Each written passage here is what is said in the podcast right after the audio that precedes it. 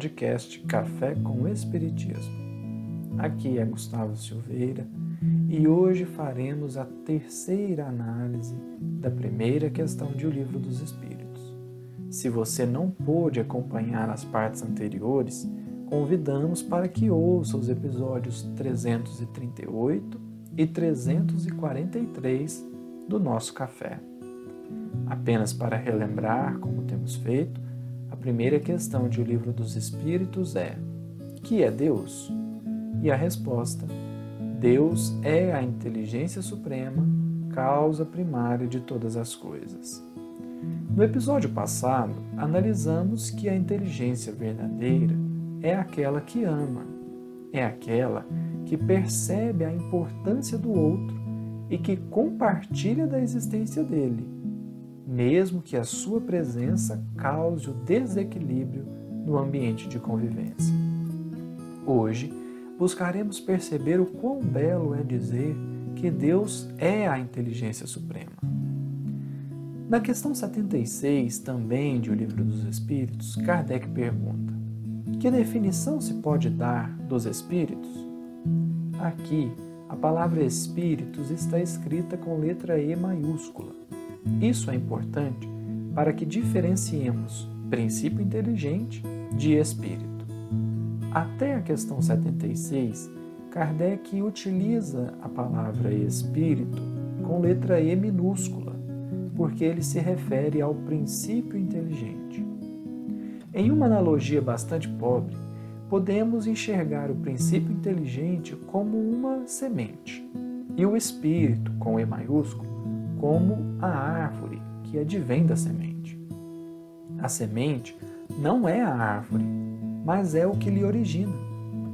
O princípio inteligente é a semente que evolui nos variados reinos da natureza até que, chegado o ponto de maturidade espiritual, adquire consciência de si mesmo, consciência da sua existência.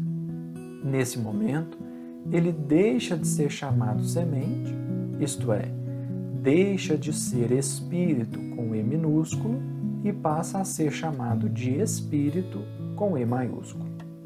Isso será suficiente para entendermos por que Kardec formulou essa questão, já tendo feito a de número 23.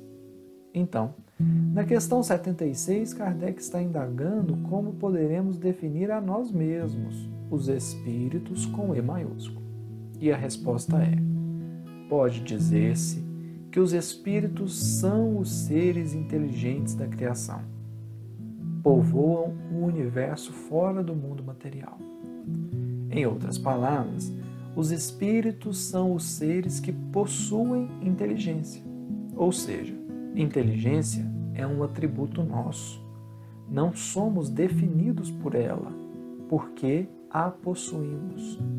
Ora, se Deus é a inteligência e nós possuímos inteligência, significa que nós possuímos Deus ou uma parte de Deus. Ou ainda podemos afirmar: Deus está em nós. No entanto, será preciso considerar que Deus é a inteligência suprema e nós possuímos uma diminuta parcela, chamada também de inteligência relativa. Mas nem por isso deixaremos de observar que nós temos uma parte divina em nós mesmos. Isso está em concordância perfeita com o salmo que diz: Vós sois deuses, e todos vós filhos do Altíssimo e também em perfeita consonância com o que diz o benfeitor Emmanuel no livro Fonte Viva, capítulo 30. Também o Espírito traz consigo o gene da divindade. Portanto, quando os Espíritos dizem que Deus é a inteligência suprema, eles estão dizendo: nós outros somos filhos de Deus, porque carregamos em nós como atributo aquilo que ele é em essência. E ser a inteligência suprema significa: não existe nenhuma inteligência maior que Deus.